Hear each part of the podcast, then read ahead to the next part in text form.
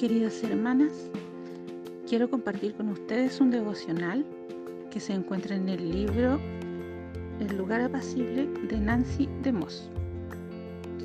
Este devocional tiene por título Puerta de Acceso y está basada en 2 de Corintios 6, 14, que dice, ¿qué compañerismo tiene la justicia con la injusticia?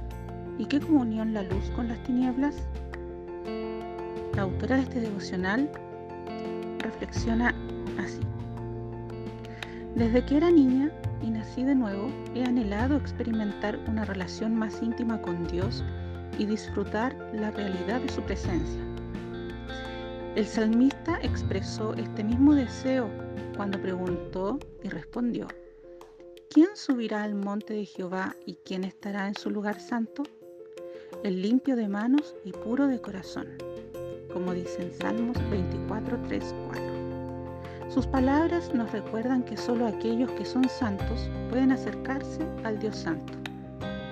Sabemos que aquellos que están en Cristo han sido declarados santos, están posicionados correctamente delante de Dios.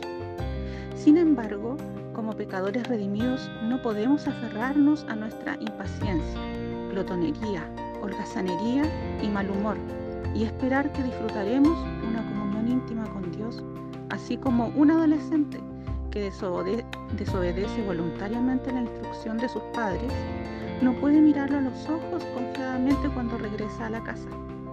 O así como tampoco una esposa que le miente a su esposo después de excederse en los gastos con su tarjeta de crédito, puede esperar que disfrutará de la intimidad matrimonial a la noche cuando se apaguen las luces. Podemos cantar a viva voz coros de alabanza hasta que nos escuche el municipio vecino. Podemos participar de conciertos y conferencias colmadas de multitudes que aclaman a Dios.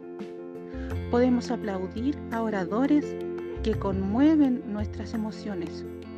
Podemos tener experiencias espirituales místicas, pero ninguna de estas cosas nos atraerá ni siquiera un ápice a Dios si ignoramos o abrigamos el pecado en nuestro corazón. Bienaventurados los de limpio corazón, porque ellos verán a Dios, dice Mateo 5:8. ¿Quién de nosotros morará con el fuego consumidor? preguntó el profeta. El que camina en justicia y habla lo recto. Isaías 33, 14, 15 porque Jehová es justo y ama la justicia. El hombre recto mirará su rostro.